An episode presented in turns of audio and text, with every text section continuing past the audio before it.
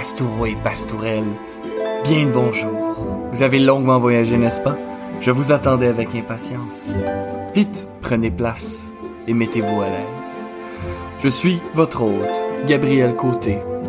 Diplômé en études médiévales et en archivistique, j'aime partager ma passion au passant. Je vous propose aujourd'hui de faire un saut dans le temps, de revoir le Moyen Âge à travers une loupe moderne, une loupe plus féministe, et surtout de faire justice à cette période si magnifique. Mettez-vous confortablement et bonne écoute, mes chers amis.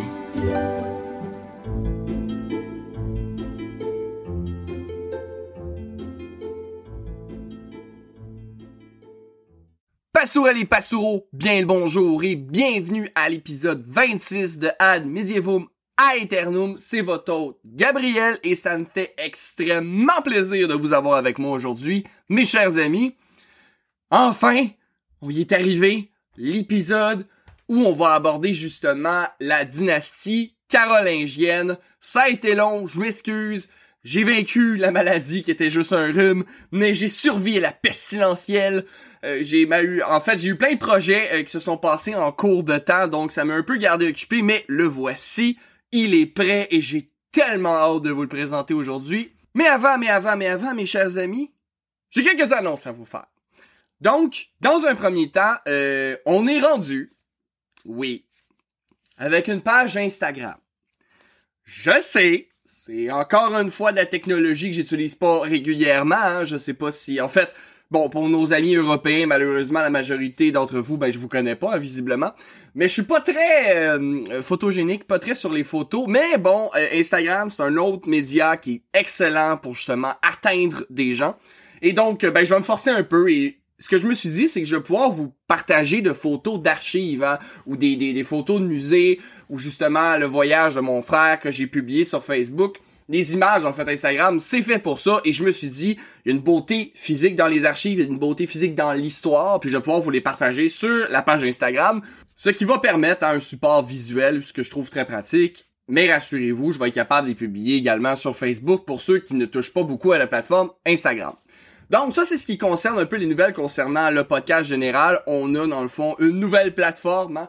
On a TikTok, on a Facebook, on a Twitter et on a Instagram. Donc, le lien sera en description, euh, soit de l'épisode lors de sa publication, ou bien euh, je vais faire, je pense, en fait, je fais mieux que ça. Je recommence, je vais faire un post séparé, et vous êtes bien évidemment tous invités. On va partager, comme je l'ai mentionné, euh, des supports visuels dans le sens d'archives, des cartes, des images de personnages historiques. Peut-être je vais être même capable de tourner des petites vidéos, je sais pas encore, mais reste-t-il que bon, vous êtes tous formellement invités à aller suivre la page Instagram Ad Medievum Aeternum. Et sur ce, ça clôt la nouvelle euh, des médias.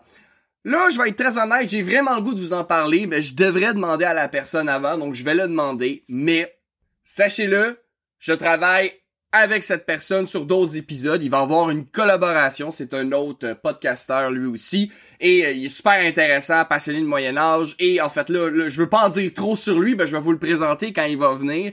Mais juste vous dire que je travaille, comme on dit en anglais, on the side avec quelqu'un et j'ai extrêmement hâte que justement on commence à produire.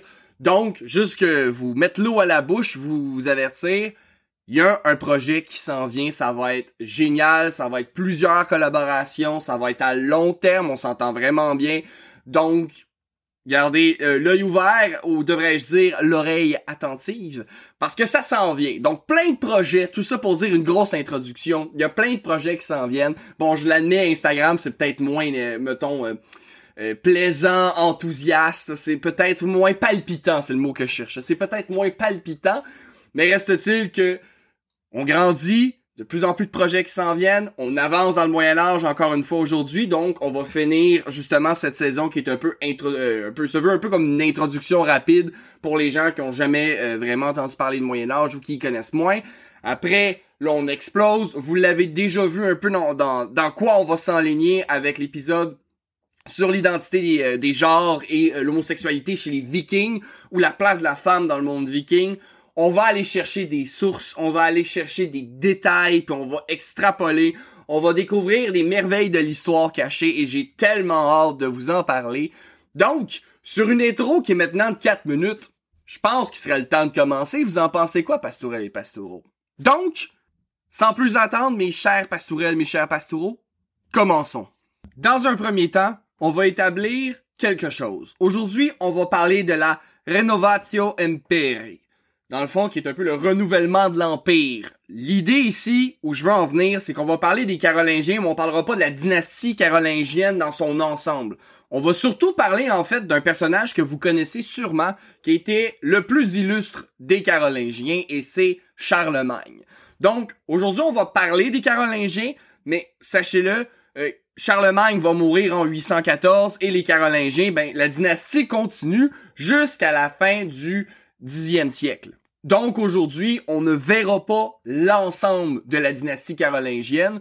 D'ailleurs, on va y revenir lorsqu'on va avoir fini notre petit tour euh, du Moyen Âge. Mais bon, aujourd'hui, on va surtout parler de ce qu'on appelle la Renaissance carolingienne. Donc, juste mettre un peu les limites temporelles de l'épisode là-dessus. Et par la suite, en fait, j'aimerais qu'on commence avec un petit rappel. En fait, un petit retour dans le passé. Les Mérovingiens. On se souvient que les Mérovingiens, dans leur conception du pouvoir, hein, ça leur appartient. En fait, ce qu'on appellerait aujourd'hui l'État. Hein. C'est un bien privé, ils peuvent en faire ce qu'ils veulent. Et quand ils peuvent en faire ce qu'ils veulent, ben comme on l'a vu avec l'épisode sur la fête des Louvres, ce qui arrive, c'est que un roi a un nombre de fils, et là, les fils se voient le royaume divisé, comme dans le cas de l'épisode à la fête des Louvres, hein, le, le royaume des Francs était divisé en quatre. Et là, ben là, les, les, parties sont pas égales. Euh, quelqu'un en veut plus qu'un autre. Il y en a un des frères qui est plus ambitieux que l'autre. Et ce que ça fait, c'est des guerres internes. Et là, Pastourel et Pastoureau, j'ai pas besoin de vous faire un immense dessin pour vous expliquer en quoi c'est extrêmement malsain pour un royaume de constamment être en guerre interne. Je pense que vous vous faites une image assez bien. Et c'est le problème des Mérovingiens et des Francs au haut Moyen Âge, c'est que c'est pas le fils aîné qui hérite du royaume, c'est un bien privé, c'est pas quelque chose qui appartient à l'État, c'est pas un bien public. Donc, le roi va diviser sa propriété qui est son royaume entre ses fils et c'est tout. Sauf que là, comme on vient de l'expliquer, ça crée des guerres internes. Je veux juste le dire, là, on voit beaucoup l'histoire du Moyen-Âge pour l'instant sous la loupe franque. Et il y a une raison pour ça. C'est que les Francs vont jouer un rôle significatif au Moyen-Âge, mais rassurez-vous qu'on va revenir sur le Moyen-Âge, on va parler de l'Angleterre, on va parler de l'Espagne. En ce moment, je vous donne un peu la même direction qu'on apprend à l'université ou à l'école au Québec. Donc, on va commencer avec les Francs, mais rassurez-vous, les Carolingiens sont pas mal la dernière fois où on s'attarde vraiment à une dynastie franque. Après, on va pouvoir euh, s'étendre sur d'autres peuples.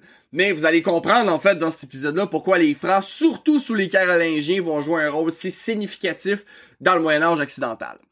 Par contre, là où je voulais en venir avec tout ça, avec cette belle, belle parenthèse, c'est que c'est pas partout pareil. En fait, chez les Francs, visiblement, y a pas euh, c'est pas le fils aîné qui hérite et on divise le territoire comme on veut et euh, si t'as 6 fils, tu, tu divises ton territoire en 6, ben c'est pas toujours pareil partout. Par exemple, chez les Danois, les Danois eux autres c'est le fils aîné qui hérite. Donc, juste garder en tête que c'est pas partout pareil qu'on voit l'histoire en ce moment, bien évidemment sous la loupe franque, mais que en fait ailleurs dans le Moyen Âge ça peut être différent.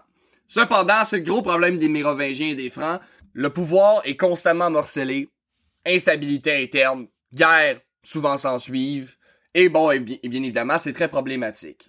Mais maintenant, qu'est-ce qui se passe après les Mérovingiens?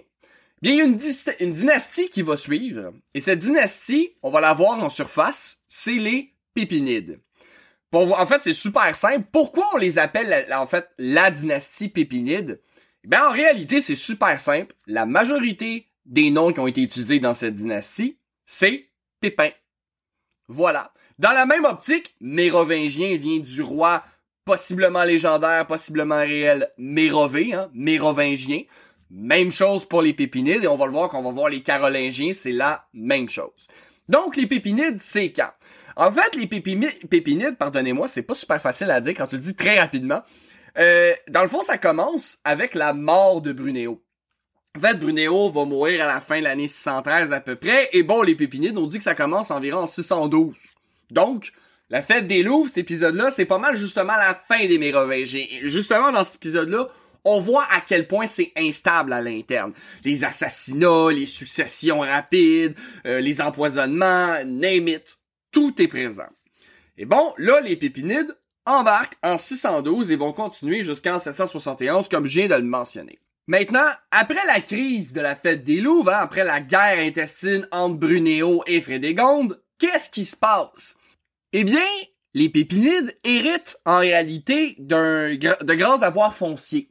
Et comme vous le savez, euh, l'argent est le nerf de la guerre, mais pas juste de la guerre, de la politique, de la science, de ce que vous voudrez. Et d'avoir un grand avoir foncier, ça leur donne un immense avantage. Et ils vont être capables de dominer les cours de deux parties du royaume franc qui sont très importants. Vous les connaissez, c'est l'Austrasie et la Neustrie. Donc, les Pépinides arrivent, bon avoir foncier, sont solides sur leurs pattes, arrivent à prendre le contrôle de ces deux cours, et leur dynastie est en pleine expansion. Donc, ça, il s'agit de la mini-intro. Et là, je parle de la mini-intro parce que là, on va faire un immense saut dans le temps, mes chers pastorels et pastoraux. On va sauter quasiment toutes les pépinides. Il y a beaucoup à dire sur les pépinides, mais comme je vous l'ai déjà mentionné, aujourd'hui, on se concentre surtout sur les carolingiens. On va y revenir. Mais je vous amène en 714. Donc, quasiment, en fait, à la fin de la dynastie des pépinides parce que je vais vous parler d'un individu en particulier et d'une situation en particulier. En 714, Pépin Herstal, pour faire ça extrêmement rapide, Pépin Herstal avait réussi pas mal à réunifier les Francs encore une fois. Il arrive quelque chose que vous allez vous dire, ah, mais c'est déjà vu, hein? Eh bien, son fils, le seul fils qui avait se fait assassiner, et peu longtemps après, ben, il meurt de vieillesse. Donc, ce que ça laisse, c'est ses trois petits-fils et un fils qui est considéré comme un bâtard qui s'appelle Charles. Et là, qu'est-ce qui se passe? Il n'y a pas de fils pour hériter du royaume? Eh bien, le temps que les trois petits-fils aient l'âge de la maturité pour gouverner, eh bien, le pouvoir va à la régente, donc la femme de, euh, voyons donc, euh, Pépin, pardonnez-moi, qui s'appelle Pelktrude. Donc, encore une fois, sur les pastoraux, vous attendez un petit enfant, une petite fille, vous dites je sais pas quel nom choisir, en voilà un magnifique Pelk Trude, puis être bien honnête, j'ai comme l'impression faut que je sépare le mot en deux, sinon je suis pas capable de le dire. Mais bon, c'est pas grave, un nom magnifique, un nom médiéval, on aime ça. Donc, en fait, la régence, pour revenir à notre sujet, va à sa femme. Et là, mes chers amis, vous connaissez le dicton après la pluie vient le beau temps. Eh bien, nous avons un nouveau dicton pastourel et pastoureau. À la mort du roi franc vient la rébellion. C'est toujours la même chose, et c'est exactement ce qui arrive. Pépin Herstal, il meurt, son fils légitime qui a été assassiné juste un peu avant, la régence va à sa femme, Pelktrude, excusez-moi, Pelktrude, c'est tellement dur à dire, je m'en excuse. Et là, ben le royaume est au prix avec un paquet de rébellions. Et là, c'est à elle de gérer ça. Sauf qu'il y a un pépin dans ses pattes. Comme je l'ai dit, Pépin Herstal a un fils illégitime, donc un bâtard, et il s'appelle Charles. Et vous le connaissez sûrement par son nom complet, Charles Martel. On va revenir avec le titre Martel par la suite. Charles Martel n'est pas un fils légitime et chez les Francs, ça ne passe pas. Il faut être de sang noble des deux côtés pour être sûr d'être un noble. Encore une fois, je reprends l'exemple des Danois, c'est pas pareil partout. Chez les Danois, un noble n'a pas besoin de venir nécessairement de deux personnes nobles. Ça peut être dans le cas où un jarl a une affaire avec une paysanne et que cette dernière, donc, elle a un fils, une fille, et que le roi euh, décide de reconnaître cet enfant comme le sien, et ben voilà, maintenant c'est un noble. Donc, pas besoin d'avoir des, euh, voyons donc, deux partenaires nobles. Ça peut être un partenaire noble et un partenaire paysan, pour dire ça simplement. Donc, juste garder une toute petite note pastorale les pastoraux, hein, on se rappelle, c'est ce qui se passe dans le monde franc, mais ça veut pas dire que ce qui se passe qu'on voit maintenant dans le monde franc s'applique partout au Moyen Âge. Le Moyen Âge, il est magnifique, il est multiculturel, il est dynamique. Mais ça, vous le savez déjà. Donc, revenons à nos moutons. Charles est un bâtard, et ça pose quand même problème. Parce que même si c'est un bâtard et qu'il n'est pas considéré comme légitime, et même si Brunéo, dans son règne, a amené des lois qui aidaient les femmes, ça reste que Pelktrude, euh, ben, elle sait qu'il est juste là le temps que ses petits-fils grandissent et elle sait que Charles, ben, un coup d'état, ça, s'arrange. Donc, elle prend pas de chance, puis elle fait enfermer Charles, elle fait emprisonner. Mais Charles arrive à s'échapper, et d'ailleurs, il réunit une armée, pas très content du traitement de sa belle-mère, il va mater les rébellions qu'il y a en Neustrie, en Austrasie, hein, les deux places que les Pépinides ont pris le contrôle en grande partie, et justement, arrive à soumettre sa belle-mère en 719 et prend contrôle des deux euh, royaumes, qui est dans le fond euh, et l'Austrasie comme mentionné, mais ce qui est important ici de se souvenir, c'est qu'il reste pas légitime, donc il a pas réellement le titre Cependant, il est considéré comme le roi. Charles inspire le respect. Et Charles, c'est un bon guerrier, hein, ce qui est une des, qualités pour être un bon roi franc à l'époque. D'ailleurs, ne faisons que parler que de son titre. D'abord, les titres au Moyen Âge, juste mentionnés, c'est pas quelque chose que les rois avaient de leur vivant. Hein. On n'appelait pas réellement Charles Martel de son vivant. Les titres, ça vient toujours après. Euh, c'est la même chose pour Pépin le Bref, on l'appelait pas Pépin le Bref on l'appelait Pépin, et après on lui a donné un, titre. Les titres viennent tout le temps après le règne euh, du roi qui est nommé. Et Charles, ben son titre, lui, c'est Martel. Et entre autres, c'est pour ses prouesses guerrières. Hein. Martel vient de marteler et Charles était décrit comme justement en train de marteler l'ennemi à grands coups d'épée. D'ailleurs, une de ses célèbres batailles, hein, c'est la bataille de 732 à Poitiers, où Charles Martel va repousser les Arabes. Et là, vous allez me dire, hein? les Arabes? Eh bien oui, on va y revenir, mais on est en pleine expansion dans le monde arabo-musulman. Et la péninsule ibérique, hein, l'Espagne, en fait, et le Portugal, évidemment, sont conquis, en fait, par les Omeyyades. Donc, c'est le nom de ce peuple-là, c'est pas les Arabes, c'est les Omeyyades. Et, euh, justement, ils s'installent en Espagne et défont le royaume wisigothique euh, là, on va parler, c'est 8e, début du 8e siècle à peu près, là, de mémoire, c'est comme autour de 726 à peu près. Juste vous donner une idée que ça rentre à peu près dans les dates où, dans le fond, en 732, Charles Martel va repousser leur avancée et ça va, en fait, augmenter énormément son prestige. Il va être vu comme le défenseur de la chrétienté. Et là, ça, je veux vous accrocher là-dessus. Défenseur de la chrétienté. Qu'est-ce qu'on a vu avec la chute de l'Empire romain à l'arrivée des nouveaux vainqueurs? avec la montée en pouvoir des Mérovingiens sous Clovis?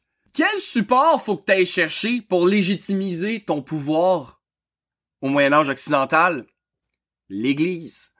Et justement, en se plaçant un peu comme défenseur de la chrétienté à Poitiers, ben Charles Martel va donner ses qualités de souverain. L'Église va le supporter et on va le voir pas juste pour ça, mais entre autres, avec le support de l'Église, eh bien, même si c'est un bâtard, il fait preuve de grande prouesse guerrière et qu'il défend, et il défend, pardonnez-moi, la chrétienté. Toutes les qualités requises pour un souverain. Donc, même si c'est un bâtard, il est vu comme un souverain pour ses actions. D'ailleurs, Charles Martel a besoin d'un autre aspect qui fait des souverains, qui fait des empereurs, hein, surtout à la fin de l'Empire romain, c'est une grande armée.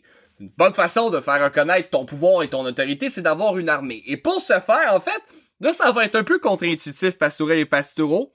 Donc, portez attention, parce que ça aurait vraiment pu se retourner contre Charles Martel. En fait, quand j'ai lu ça, j'ai dû le relire une couple de fois parce que je ne croyais pas bien comprendre. Mais Charles Martel va prendre possession de terres qui avaient été consolidées, pardonnez-moi, par l'Église. La raison pour ça, c'est que, justement, pour avoir une grande armée, t'as besoin d'énormément d'argent et de prendre des terres, ça l'aide beaucoup. Sauf que vous vous dites sûrement, ce que je me suis dit, c'est attends, mais si tu prends les terres de l'Église, normalement l'Église devrait pas t'aimer, hein, ça devrait mal se passer. Eh bien, en fait, étrangement non. En fait, étant donné qu'il va ultimement laisser le pouvoir à l'Église, c'est quasiment s'il s'y mettait sous l'égide. En fait, il devenait, pardonnez-moi, l'égide de l'Église. Donc l'Église perd des territoires, surtout en Burgondie, mais étant donné que les évêques restent au pouvoir et qu'ultimement ça leur assure une protection, finalement l'Église voit ça d'un bon œil. Mais c'est sûr qu'au départ, bon, il y a certaines sources qui mentionnent que ça avait plus ou moins bien passé, mais étant donné que justement on est dans un climat extrêmement instable, extrêmement belliqueux, hein, on a l'arrivée des Omeyyades, dans le fond, une protection, ça va faire du bien à l'Église, ils en ont besoin. Donc, Charles va obtenir des terres de l'Église, mais en se, mettant comme protecteur, il va obtenir aussi le support de l'Église. Fait qu'il obtient l'argent et le support de l'Église, ce qui lui permet, entre autres, de consolider son armée et son autorité. Donc, Ça, en fait, toute cette grande histoire pour expliquer que Charles, il a beau être un bâtard, il est considéré comme le souverain, il a les qualités nécessaires. Donc, j'ai fait un peu le tour de Charles. En fait, c'est faux. Il y a énormément de choses à dire sur Charles. On n'a pas du tout fait le tour, je m'excuse. Mais pour le bien de l'épisode, on va continuer, on va avancer. Je vais vous amener à ses fils. Parce que Charles a deux fils. Il a Pépin, qui va devenir éventuellement Pépin le Bref, et Carloman, qui veut dire Charles en latin. On se rappelle? Eh bien, qu'est-ce qu'un frère fait à l'époque quand il a deux fils? Il sépare son royaume en deux. Et qu'est-ce qui arrive après ça? Après la mort du roi franc, arrive là... Eh bien non, il n'y aura pas de rébellion. Puis pour une raison très simple, c'est qu'en réalité, c'est Pépin qui va régner de facto parce que son frère Carloman va rejoindre les ordres, donc dans un monastère. Donc, les Francs sont chanceux, ils ont juste un souverain, donc le royaume n'est pas réellement partagé, il y a une unification du pouvoir. Fait que là, on fait « Oh! on s'imagine, hein, les Francs à l'époque devaient faire « Oh! OK, ce, règne-là sera peut-être pas marqué par rébellion, succession rapide, assassinat et drames familiaux. On va peut-être l'avoir tranquille. Et là, en fait, je vous parlerai pas de Pépin. Je vais être désolé. On doit avancer. Je vais vous amener tout de suite à ses deux fils. Parce que Pépin, lui, va mourir en 768. Et en 768, il y a deux fils. Qu'est-ce qui se passe avec les Francs de l'époque? Ben, on divise le territoire en deux. C'est quoi le dicton? Après la mort du roi franc, vient là... Eh ben non, pas encore en fait, parce que il va arriver la plus grande chance possible. En fait, la plus belle étoile chanceuse qui peut arriver à un royaume franc, de ses deux fils, Charles et Carloman. En fait, oui, je sais, c'est un peu étrange, hein, parce que Carloman, on a dit que c'était Charles en latin, donc c'est un peu étrange d'appeler son fils Charles Charles. Mais écoutez, hein, on juge pas, on juge pas Pépin, hein, il appelle ses enfants comme il veut. Hein. Donc, de ses deux fils, Carloman va mourir en 771. Trois ans après la mort de son père seulement, Charles obtient l'ensemble du royaume franc. Il y a un seul roi. Maintenant, pastoureux et pastoureaux, je vous invite à rencontrer le personnage le plus illustre de la dynastie carolingienne, ce jeune Charles qui portera le titre de Carolus Magnus, Charles le Grand, Charlemagne.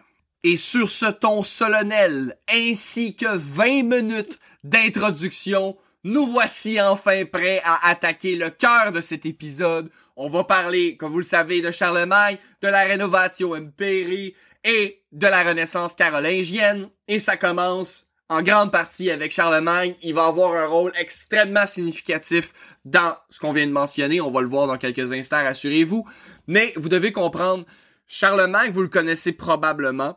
Et Charlemagne a laissé un impact incroyable sur le Moyen Âge. Surtout quand, quand ce qui est attrait à l'État en tant que tel. On ne parle pas encore d'État, on ne parlera pas d'État avec Charlemagne, mais il y a vraiment une idée de centralisation de pouvoir qui va naître avec lui. Et euh, bon, on va, on va voir, c'est pas parfait, mais c'est pour ça que vous êtes là, c'est pour entendre parler de Charlemagne. Donc, c'est qui Charlemagne? Ben, écoutez, Charlemagne, je vais vous le présenter. Dans un premier temps, Charlemagne, son règne va être de 771 à 814. Donc, ça vous donne les limites temporelles de son règne. Mais pour vous présenter Charlemagne, je pense que la meilleure façon de vous le présenter, c'est de la façon suivante.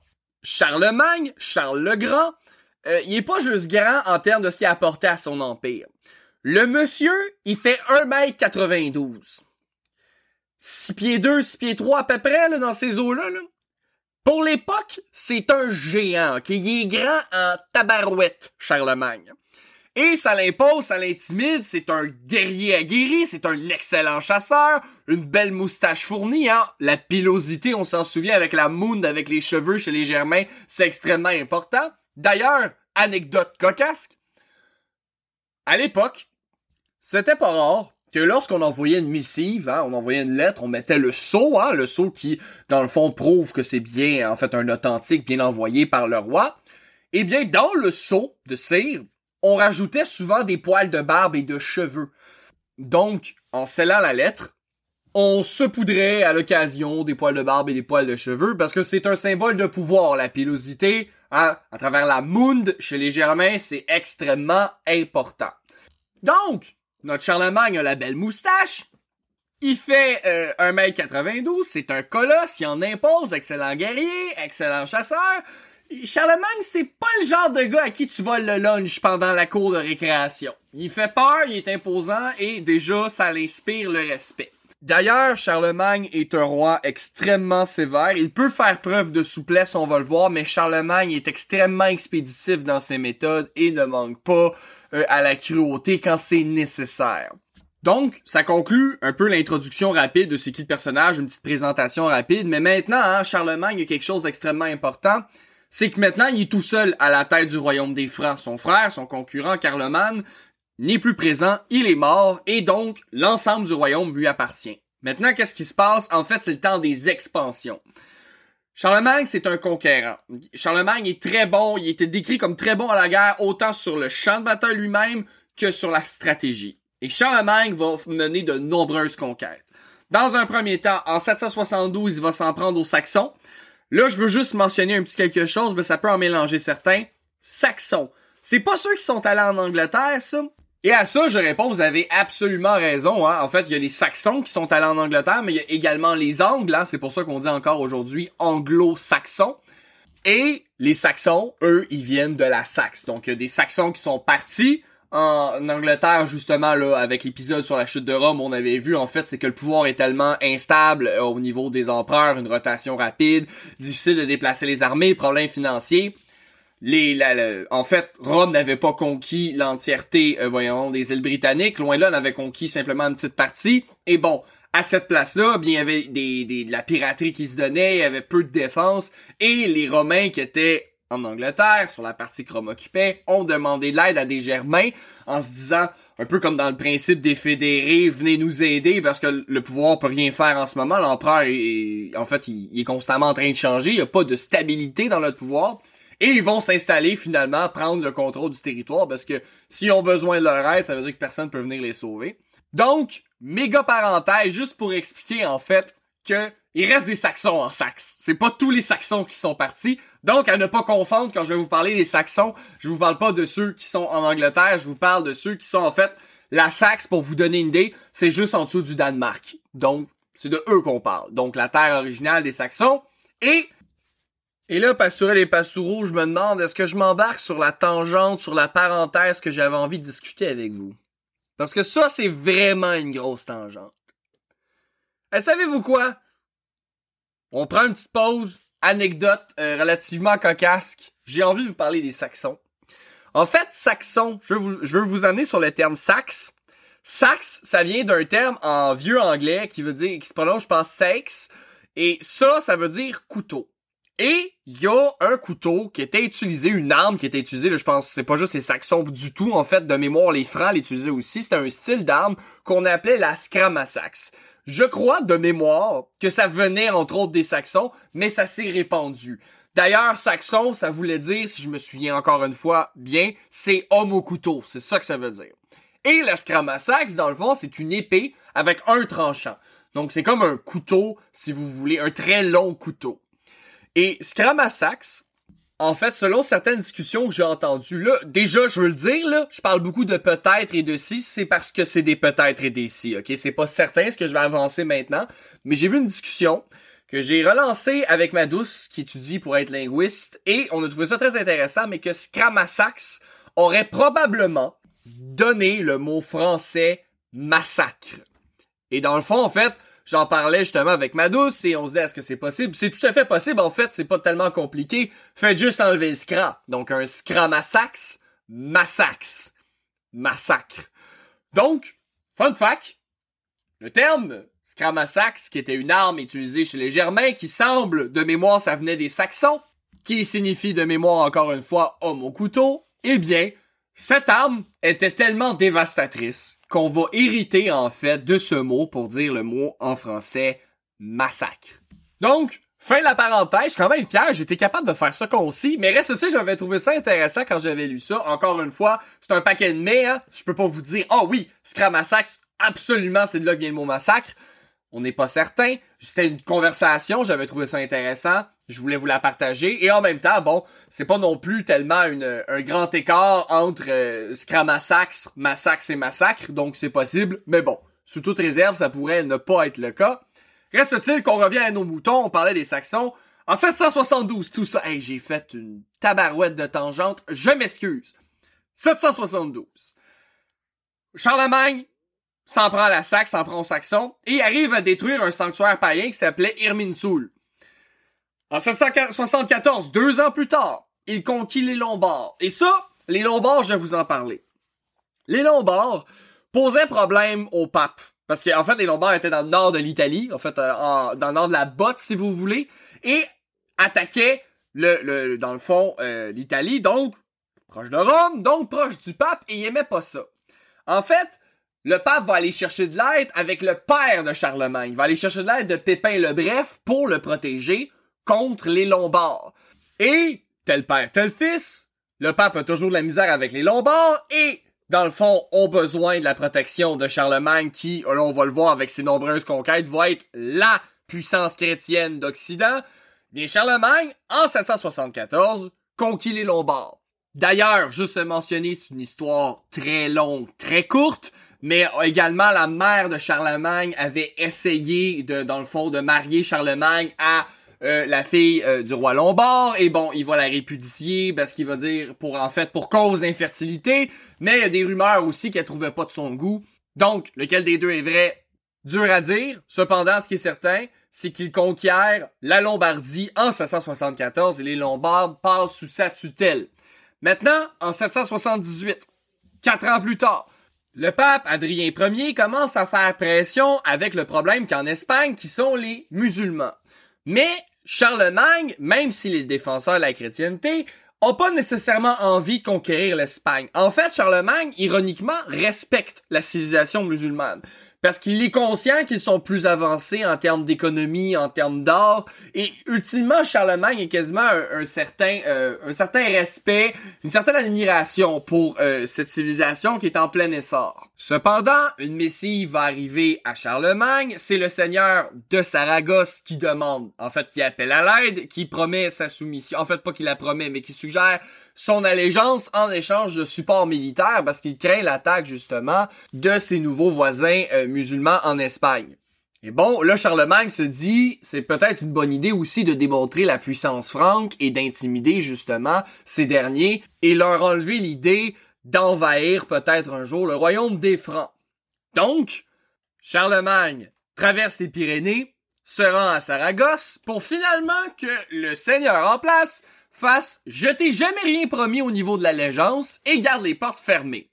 Là, Charlemagne n'est pas de bonne humeur et bien embêté parce que là, il était venu en fait soutenir Saragosse contre les musulmans, puis finalement, Hussein de Saragosse, le même qui avait envoyé la missive en demandant à l'aide, a dit J'ai jamais promis mon allégeance, sac-moi patience, pour faire ça très court. Et ben là, euh, Charlemagne est très embêté parce que là, il a pas le choix de repartir. En fait, il est venu surtout avec la cavalerie. Hein. On va le voir quand on va, on va repasser le Moyen-Âge plus sous l'aspect militaire, mais les Francs étaient reconnus pour une très euh, de la cavalerie lourde, et eh ben la cavalerie face à des portes fermées, ben tu peux rien faire, ça prend des machines de siège. Machines de siège qu'il n'a pas pu amener parce que tu peux pas traverser les Pyrénées avec des machines de siège. Il aurait fallu qu'il fasse venir des ingénieurs qui fassent un siège, mais là il était pas venu faire un siège, il était venu défendre la ville. Charlemagne embêté retourne vers son royaume, hein, il retourne dans le royaume des Francs au passage, paye une ville basque et au retour, en fait, là, il doit diviser son armée en deux parce que le chemin dans les Pyrénées est très serré. Et en 778, l'arrière-garde de Charlemagne, en fait, est attaqué par des Basques à Roncevaux. Et là, ça sonne peut-être des cloches, mais l'histoire de la chanson de Roland, c'est justement cette histoire-là. La chanson raconte l'histoire de Roland à Roncevaux contre, là, la chanson geste parle des musulmans, mais c'est pas des, musulmans qui les attaquent, c'est des basques, mais euh, dans le fond, qui parle de, cette défaite. En fait, la plus grosse défaite que Charlemagne va subir, son arrière-garde va être massacré par les, les basques à son retour. Et là, il devait aussi retourner au royaume des Francs, mais pour une bonne raison également. Certes, parce que dans un premier temps, il pouvait plus rien faire à Saragosse parce que la, voyons donc, Hussein avait décidé que finalement, bah, c'est quoi, je t'ai jamais rien promis. Mais c'est les Saxons encore. Et là, je vous ai simplement dit qu'en 772, que il s'en prend aux Saxons. Mais pourquoi il s'en prend aux Saxons? Ben là, je l'ai mentionné déjà, il est allé détruire un sanctuaire païen nommé Irminsul. En fait, c'est que la Saxe est encore païenne. Et donc, Charlemagne fait la guerre aux païens. Et il n'y a pas juste parce qu'ils sont païens, ils sont sur les frontières de son empire et c'est vraiment fatigant parce qu'ils sont constamment attaqués, hein, ils transgressent les frontières, font des assauts. Et donc, Charlemagne, en 1672, comme on l'a mentionné, la première invasion, Charlemagne va rentrer en Saxe et détruire le sanctuaire païen Irminsul. Cependant, après la conquête, qu'est-ce qu'il fait? Eh bien là, il a conquéri des gens païens, sauf que les Francs sont chrétiens, alors, c'est le temps du baptême forcé. En fait, il oblige les Saxons à se convertir au christianisme. Le problème, c'est qu'il y en a beaucoup qui vont refuser. Et Charlemagne, comme on l'a mentionné, est assez cruel quand il veut. Et il va utiliser une politique de déportation et d'exécution. D'ailleurs, contre une défaite franque, hein, Charlemagne a vraiment pas hésité à à exécuter, pardonnez-moi, 4500 Saxons juste pour avoir perdu la bataille. Donc, Charlemagne est extrêmement expéditif dans ses méthodes. Cependant, il y a un prix à payer pour ce genre de méthode-là. Certes, ça peut fonctionner des politiques de terreur. Ça l'a marché dans l'histoire. Mais ce que ça va faire avec les Saxons, c'est qu'ils vont être constamment en train de se rebeller. En fait, les Saxons vont prendre des opportunités souvent quand Charlemagne est ailleurs. Par exemple, on a dit qu'en 774, il, euh, il est en train de, il conquiert, pardonnez-moi, les Lombards. Hein, il est en train de conquérir les Lombards. Eh bien, bam, une révolte en Saxe. Ça va être extrêmement fréquent. Donc, je suis conscient, c'est énormément de dates que je vous ai lancées. On va faire une récapitulation ensemble, mais on va regarder cette fois-ci spécifiquement ce qui se passe en Saxe et vous allez comprendre pourquoi j'ai fait ça. En 772, Charlemagne rentre en Saxe, détruit le sanctuaire païen nommé Irminsul, on a déjà parlé ensemble. Par la suite, procède à une conversion de force et ceux qui se soumettent pas, en fait, c'est la mort. Mort, exécution, déportation, etc. Tout est utilisé. C'est la conversion forcée. En 774, il conquit les Lombards. Il y a une révolte saxe. En 778, son arrière-garde est attaqué par les Basques à Roncevaux. Hein, il se rend à Saragosse. Finalement, le seigneur veut plus rien savoir. Il revient. En passant par la Pyrénées, il est attaqué. En 780, il y a une révolte chez les Saxes. Donc, juste pour vous montrer dynamique, à chaque fois que Charlemagne s'en va quelque part, les Saxons se fâchent. Puis il en profite parce que ces politiques, justement, d'exécution aussi sévères amènent des soulèvements. D'ailleurs, ces mêmes politiques vont provoquer un autre soulèvement en 793. Et là, en 797, Charlemagne réussit à mater les révoltes en Saxe encore une fois. Mais cette fois-ci, il adoucit ses mesures il se calme le pompon et ça permet justement de calmer la révolte et ainsi éviter encore une fois un autre conflit qui désagrège en exécution. Donc, littéralement, la morale de l'histoire, si je peux me permettre une parenthèse, c'est que les politiques de terreur, comme Charlemagne l'a appris, ça marche, ça a marché dans l'histoire des politiques de terreur. Sauf que ça marche souvent à court terme.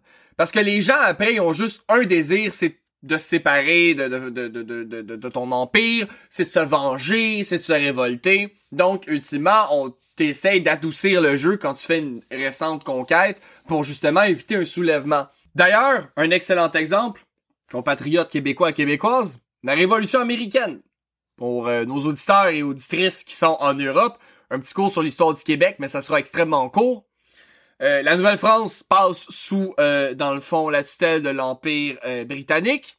Les Canadiens français se retrouvent dans une posture un peu désagréable. En fait, toute la noblesse française retourne en France parce qu'ils veulent pas être sous tutelle anglaise. Et ben, ça laisse une gang de paysans qui sont nous autres. Allô, bonjour, c'est nous les paysans. Qui se ramassent sous le joug de l'Empire anglais. Et bon, ils vont utiliser des politiques d'assimilation et vont mater les révoltes de façon souvent pour l'époque, comme à l'époque, là, assez violente. Là, je parle par exemple de la déportation euh, des Acadiens, ce genre de, politique-là, ou là où je veux en venir, l'interdiction de parler français et l'interdiction de pratiquer la religion catholique, hein, la religion officielle de l'Empire britannique était le protestantisme, donc les Canadiens français ont dû suivre. Donc, on peut considérer que c'est des politiques sévères. Cependant, avec la Révolution américaine, les 13 colonies, l'Empire britannique a eu peur que Québec, en fait là je dis Québec, je parle pas de la région géographique évidemment, là c'est pas la province de Québec comme aujourd'hui, je parle des Canadiens français. Là. Il avait peur que les Canadiens français rejoignent dans le fond le mouvement américain, justement parce que l'Empire britannique ben, avait pas nécessairement bien traité les Canadiens français non plus. Qu'est-ce qu'elle a fait? Politique d'adoucissement, elle a redonné le droit aux Canadiens français de parler français, elle a redonné le droit aux Canadiens français de pratiquer la religion catholique, et ça a eu l'effet désiré lorsque les Américains ont demandé aux Canadiens français de rejoindre la Révolution. Étant donné que la chance que les Américains, euh, les chances, pardonnez-moi, que les Américains gagnent la guerre étaient très faibles. D'ailleurs, je soutiens l'argument que sans l'arrivée des Français, les Américains n'auraient pas gagné cette guerre. Et, en fait, pour les Canadiens français, cette bataille-là semblait être une défaite. Et pourquoi se révolter contre l'Empire britannique? On a nos droits, on peut parler français, on peut, euh, euh, pardon, pratiquer la religion catholique si on perd cette bataille-là, on risque de perdre ces droits-là. Donc, c'est un peu la politique bonbon, de donner un bonbon, ça calme les ardeurs et ça l'a vraiment bien fonctionné au Québec. Ça l'a empêché le Québec de se lancer dans la révolution américaine. Donc, tout ça pour vous dire que des politiques sévères, ça a ses effets, mais ça l'amène un certain ressentiment. Des politiques qui sont plus douces en histoire ont tendance, en fait, à se, à, voyons donc, à, à perdurer dans le temps. D'ailleurs, on l'a vu avec les vainqueurs vécus dans les épisodes sur la chute de Rome. On essaye de s'immiscer dans le pouvoir. On n'essaye pas d'écraser tous les gens qui sont là. Les Germains essayent pas de tout sacrer euh, au plancher, euh, mépriser euh, tous les, les, les gallo-romains, mettons, en France qui habitaient là. Non, on essaye de s'instaurer dans le pouvoir. On ramène le latin. On veut que les gens se reconnaissent dans le pouvoir. C'est beaucoup plus efficace pour résister aux révoltes. Donc, encore une autre méga parenthèse. C'est bon, j'ai terminé. Dernière petite affaire sur Charlemagne et ses conquêtes. Il va également vaincre les Frisons et les Bavarois. Et en 793, il va vaincre... Euh, 796, pardonnez-moi. 796, il va réussir à vaincre les Avars. Et à la fin de ses conquêtes, Charlemagne a un territoire de 1,2 million de kilomètres carrés. Charlemagne est le roi chrétien d'Occident. C'est immense. Et en fait, on commence à parler d'un empire. De la renovatio imperi. Le renouvellement de l'empire. L'empire romain qui était tombé, en guillemets, finalement reconstruit. C'est pas vrai, c'est pas vrai du tout. Mais L'objectif est que là, enfin, on a une entité en Europe occidentale et c'est les Romains sont revenus, on a recréé l'Empire. Et ça, c'est l'objectif que, bon, là, c'est sûr que Charlemagne avait l'objectif, bien évidemment, de créer un immense territoire, de faire un empire, mais reste-t-il que c'est ultimement le désir le plus cher de l'Église?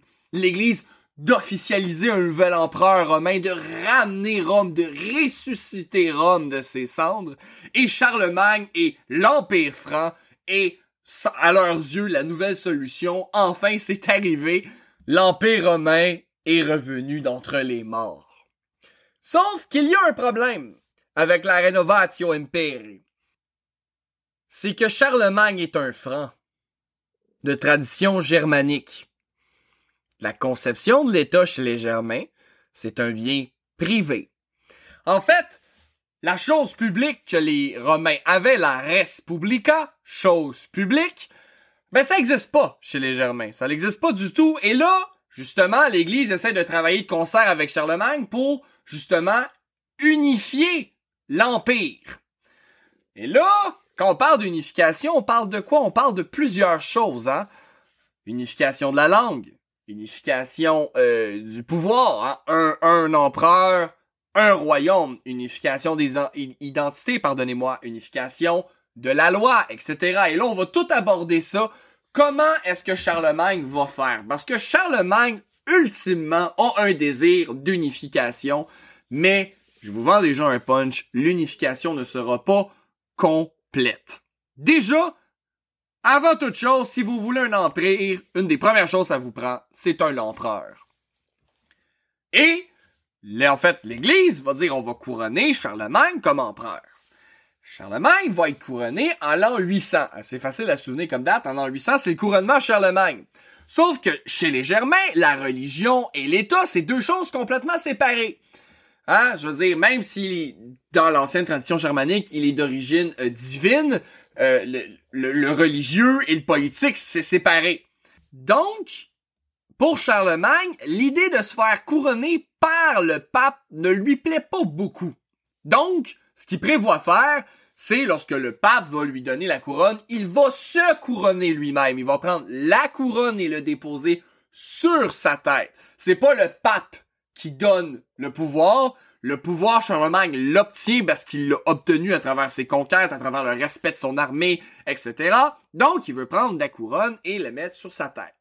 Ça, ça fait partie d'une des versions que j'ai entendues. J'ai aussi entendu, en fait, qu'il exigeait que le pape se prosterne avant qu'il reconnaisse l'autorité du roi comme dans la tradition germanique et après la dépose sur sa tête. J'ai vu les deux.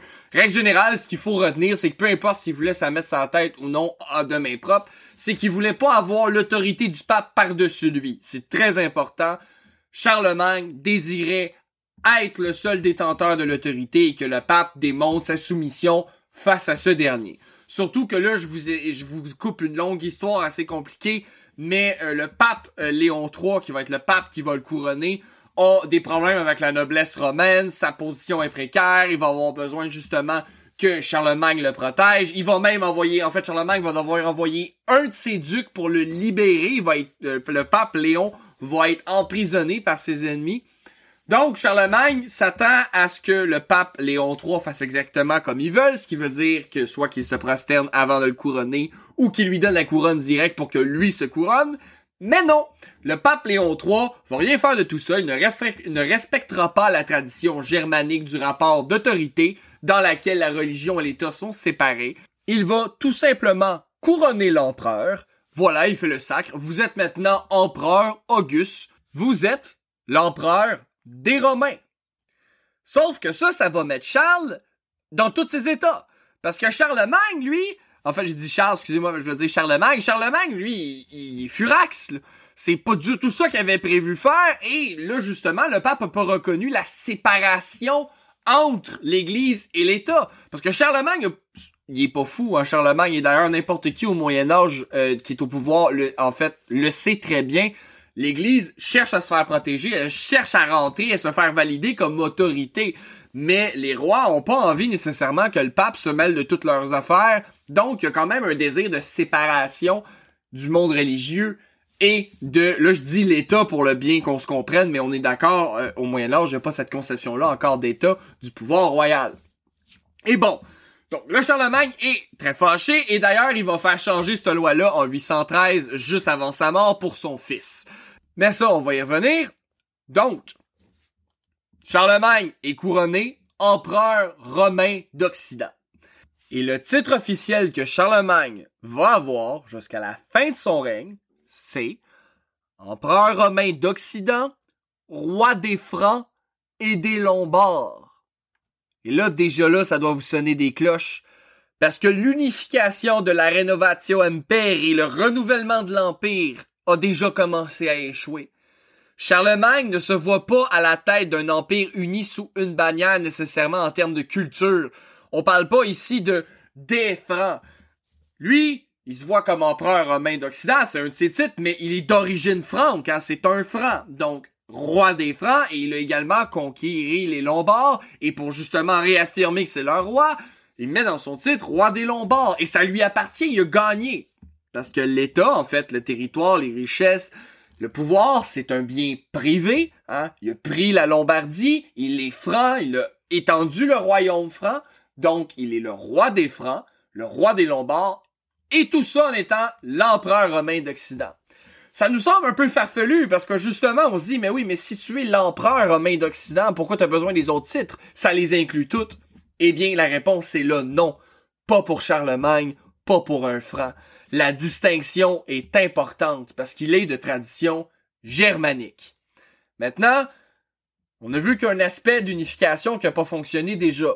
Cependant, Charlemagne, dans son règne, étant donné l'immensité de son empire, hein, c'est 1,2 million de kilomètres carrés, il a besoin d'unifier certains trucs pour le bon fonctionnement de l'empire.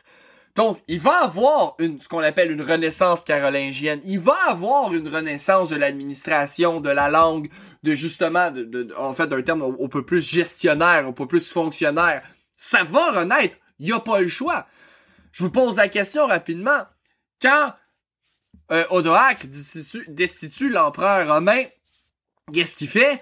Eh bien, il retourne les insignes impériaux à Constantinople, à l'Empire romain d'Orient, il s'inscrit dans le pouvoir, c'est une chose. Sauf que, est-ce qu'il déplace toute l'administration avec lui? Eh bien non!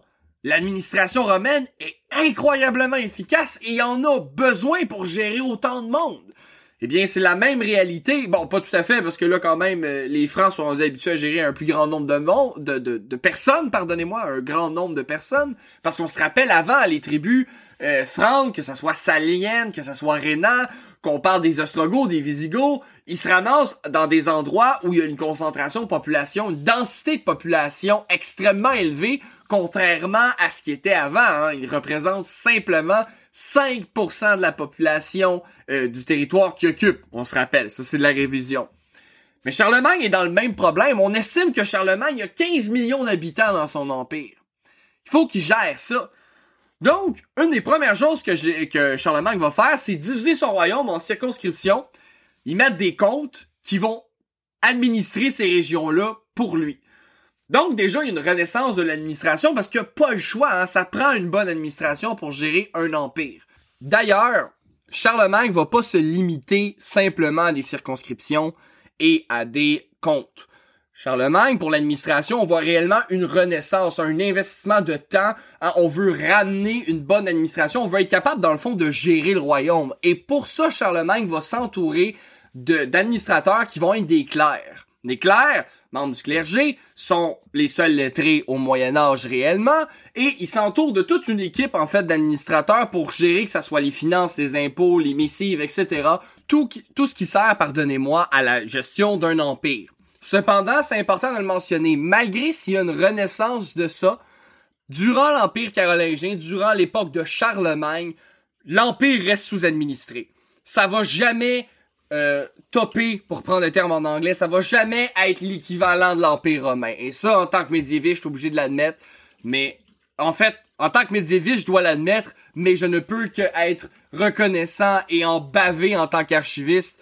L'administration romaine est imbattable. Vraiment, c'était une machine administrative incroyable et malheureusement, l'Empire carolingien sous Charlemagne n'atteindra jamais celle de l'Empire romain. D'ailleurs, n'importe qui des Carolingiens n'arrivera pas à ramener quoi que ce soit qui soit proche de l'efficacité de l'administration romaine. Par contre, quand on parle d'administration, il y a un problème. Parce que là, on a parlé, bon, les clercs sont majoritairement, en fait, majoritairement les gens qui sont lettrés hein, à l'époque, mais euh, est-ce que vous vous souvenez, pastourels et pastoraux, euh, Charlemagne, c'est un franc. Charlemagne, en passant, il parlait euh, le latin vulgaire et le latin euh, classique. C'était euh, c'était quelqu'un d'instruit, Charlemagne. Hein. C'était pas n'importe qui. Il, connaissait ces langues. Mais justement, là, je parle du latin.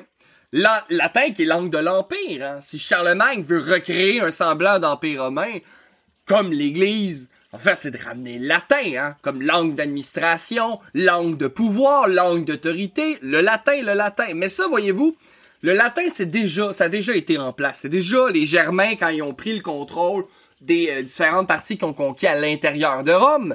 Bien évidemment, on l'avait mentionné, ils doivent ramener le latin. Donc ça se fait quelque chose qui se fait sur le temps, c'est pas du jour au lendemain, mais on ramène le latin parce qu'on veut s'identifier dans le pouvoir et la langue qui était parlée durant l'époque romaine, c'était le latin. Vous me voyez venir.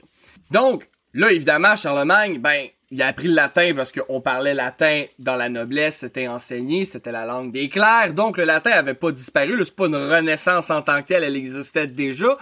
Mais, qu'est-ce qu'on avait dit à propos des différences linguistiques? Eh bien, dans le cas des Francs, par exemple, c'est des Francs, hein, des Germains qui arrivent en Gaule, et là doivent apprendre le latin de d'un peuple gallo-romain, donc d'un latin vulgaire avec des influences gauloises, des influences d'une langue celtique, et ça l'a donné éventuellement ce qui va donner l'ancien français. Et là, ça veut dire que le latin, chez les Francs, est différent du latin d'autres peuples. Par exemple, des Visigoths, des Ostrogoths, parce que même si c'est toutes des tribus germaniques, germaniques pardonnez-moi, ils parlent pas tous le même germain. Donc, le latin a été soumis à différents accents. Et il y a une évolution linguistique différente qui s'est faite à travers toutes les régions. Donc, vous me voyez venir, si on veut unifier un empire, ça va prendre une langue unifiée et une langue d'administration et de pouvoir unifié. Et là, on se dit, ah mais voilà, c'est simple. C'est le latin. C'était déjà le latin, la langue du pouvoir. Ça l'était à l'époque romaine, et comme on vient de le dire, en fait, de se le rappeler, quand les conquérants germains arrivent, ben, ils reprennent le latin parce qu'ils veulent s'instruire dans le pouvoir. Sauf que personne parle le même latin d'une région à l'autre. D'ailleurs, un personnage important qu'on va aborder dans quelques instants, qui s'appelle Alcuin, Alcuin qui est dans le fond un euh, membre du clergé qui venait de Northumbria euh, à York, qui était euh, à la fois un enseignant, un, comme on dit en anglais un scholar, c'était un érudit, c'est le terme en français que je cherchais, merci beaucoup. C'était un érudit et avait un latin vraiment hors norme, il avait un très bon latin et il était très surpris quand il a été invité par Charlemagne pour justement réunifier le latin, en fait, un peu le réformer. Euh, t'as pas besoin d'aller très très loin dans l'Empire pour te rendre compte qu'on parle plus du tout le même latin. Donc, il y a un problème au niveau de l'unification du latin. En fait, je vais faire ça clair, même plus qu'Alcuin. Les linguistes modernes sont d'accord pour dire que il y a certains latins médiévaux, parce que c'est comme ça qu'on appelle ça, on appelle ça des latins médiévals, parce qu'il n'y a pas un latin médiéval, il y a des latins médiévaux. Les latins médiévaux sont tellement différents les uns des autres, puis ont tellement évolué que certains latins à l'époque ne découlent même plus du latin. Donc, ça vous donne une idée, c'est un, c'est, un, une mosaïque linguistique absolument complexe et il n'y a pas personne qui parle le même latin dans l'Empire. Et là, ce qu'il faut faire, c'est unifier le latin. Bon, déjà, il y a un problème, c'est l'écriture.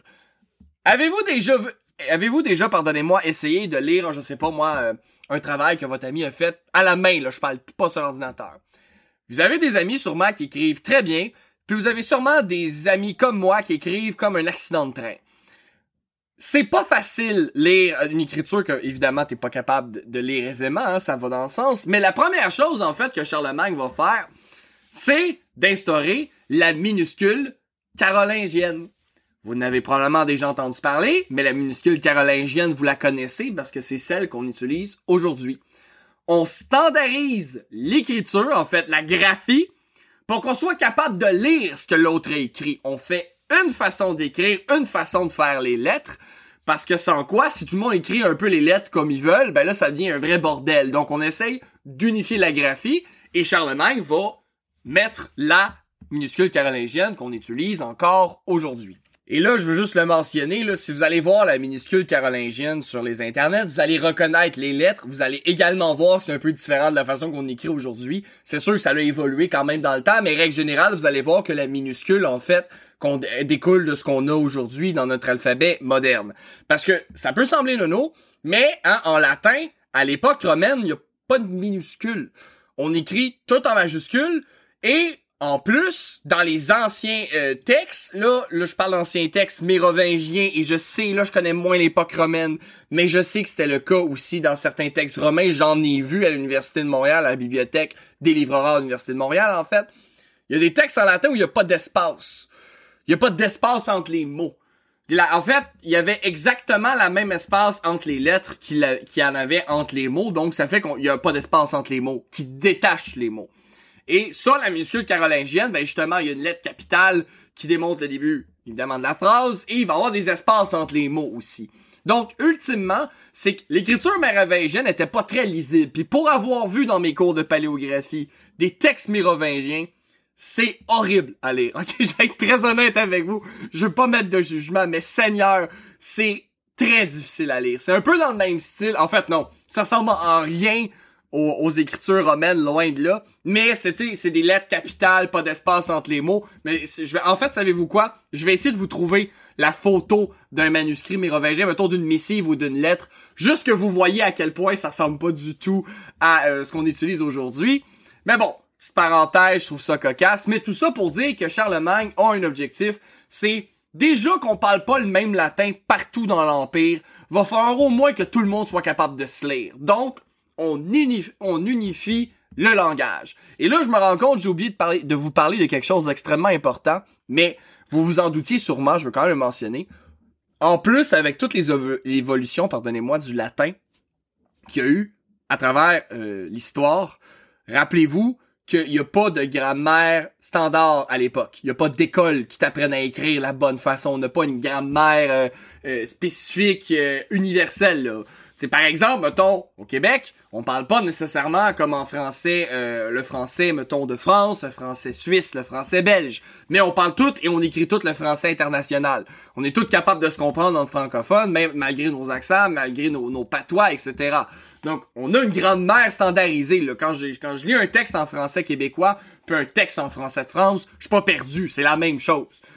Cependant, à l'époque, il n'y a pas ça. Donc, en plus des évolutions phonétiques, en plus des évolutions linguistiques, ben, il y a aussi le fait qu'il n'y a pas de grammaire standardisée. Fait que tout le monde écrit un peu les mots à leur façon. En fait, on écrit souvent comme on prononce. Et ben là, ça dépend comment tu prononces le mot. Ça dépend de l'évolution phonétique d'où tu viens. Peut-être qu'il y a des lettres que tu prononces que d'autres prononcent pas. Prononce pas, pardonnez-moi.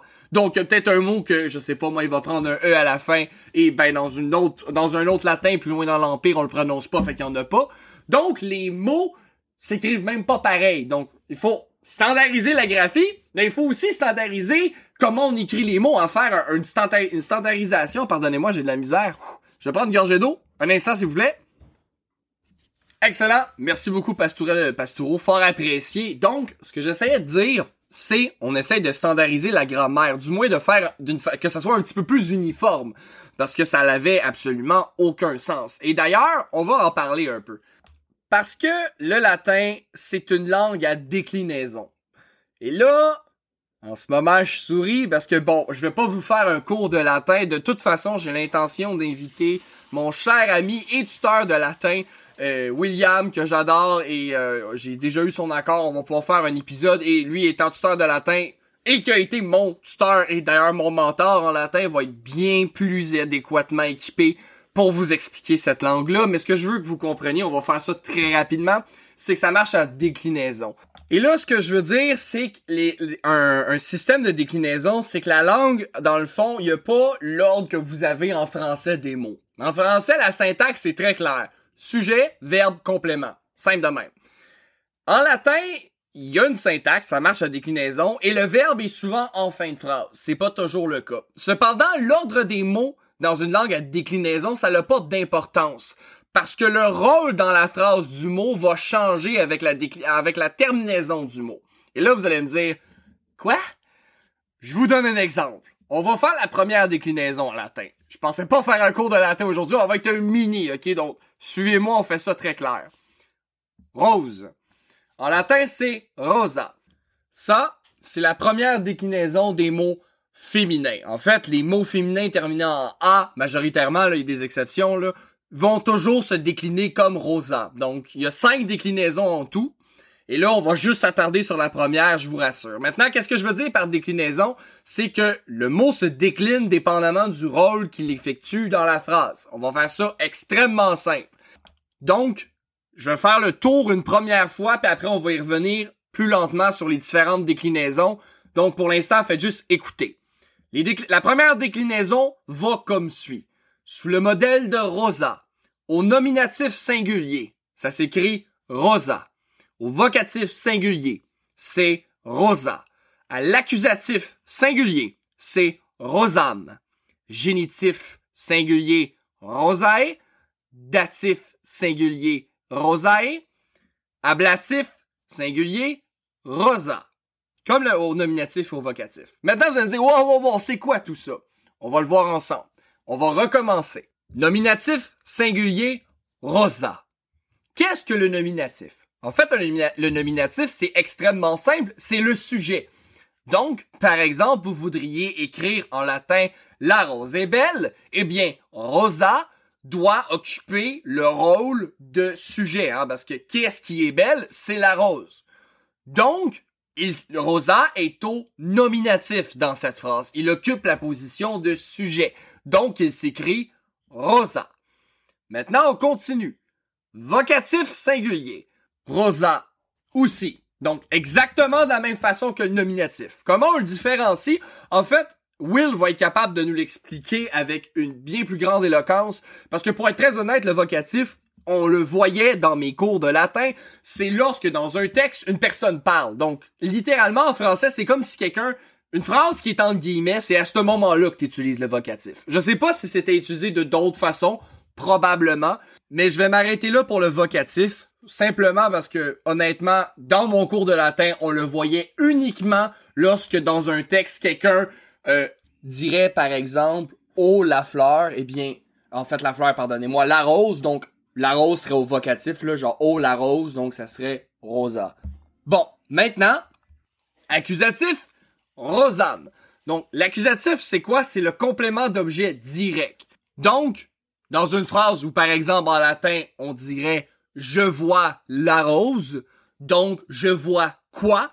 La rose, donc rose s'écrirait rosam, parce qu'elle occupe le rôle de complément d'objet direct dans cette phrase. Donc, récapitulation rapide. Si je dis par exemple la rose est belle, la rose est le sujet. Hein? Qui est-ce qui est belle? C'est la rose. Donc, c'est pas Rosam. C'est pas Rosae, c'est Rosa. Ça s'écrit au nominatif parce que rose dans cette phrase est un sujet. phrase plus loin, je vois la rose. Rose, c'est plus mon sujet. Le sujet, c'est je, c'est moi. Donc, je vois quoi? La rose. Donc, complément d'objet direct. Donc, rose s'écrit rosam. Je sais pas si vous commencez à voir la différence. On va continuer. Génitif, singulier. Rosae. Le génitif, c'est le complément du nom.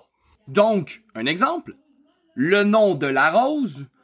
Le nom de quoi? Ben, de la rose. Donc, la rose devient le complément du nom. Alors, en latin, la phrase complète serait nomen pour nom, rosae. Donc, au génitif. Elle occupe la place du complément du nom dans la phrase. Donc, la terminaison, elle change pour rosae. Maintenant, le datif. Le datif, c'est quoi? C'est le complément d'objet indirect. Donc, par exemple, je dis un poème à la rose. La phrase en latin serait dico, je dis un poème poema à la rose, rosae. Et là, si vous avez été attentif, vous allez me dire un instant, je dis un poème. Pourquoi poema finit en A et non en âme? Et vous avez bien vu, parce que c'est un complément d'objet direct, quand je dis quoi? Un poème. Le truc, c'est que poème, poema, c'est un emprunt du grec. Ça se disait poema. Et vu que c'est un emprunt, eh bien c'est un nom masculin puis il se décline pas nécessairement de la même façon vu que justement c'est un emprunt du grec. Donc pour l'exception ici, l'accusatif c'est poema, mais vous avez bien fait si vous l'avez vu, effectivement c'était un complément d'objet direct et non un nominatif. Parce que dans, dans ma phrase, c'est je qui, qui fait l'action, c'est le sujet. Donc, dico, poema, rosae. Donc, je dis un poème à qui? À la rose. Donc, rose occupe la, le, la place du complément d'objet indirect et donc s'écrit rosae. Maintenant, le dernier, l'ablatif, c'est les compléments circonstanciels. Je vais vous donner un autre exemple je tue avec la rose, rosa oxydeo. Donc, c'est un complément circonstanciel de moyen, je tue avec une rose.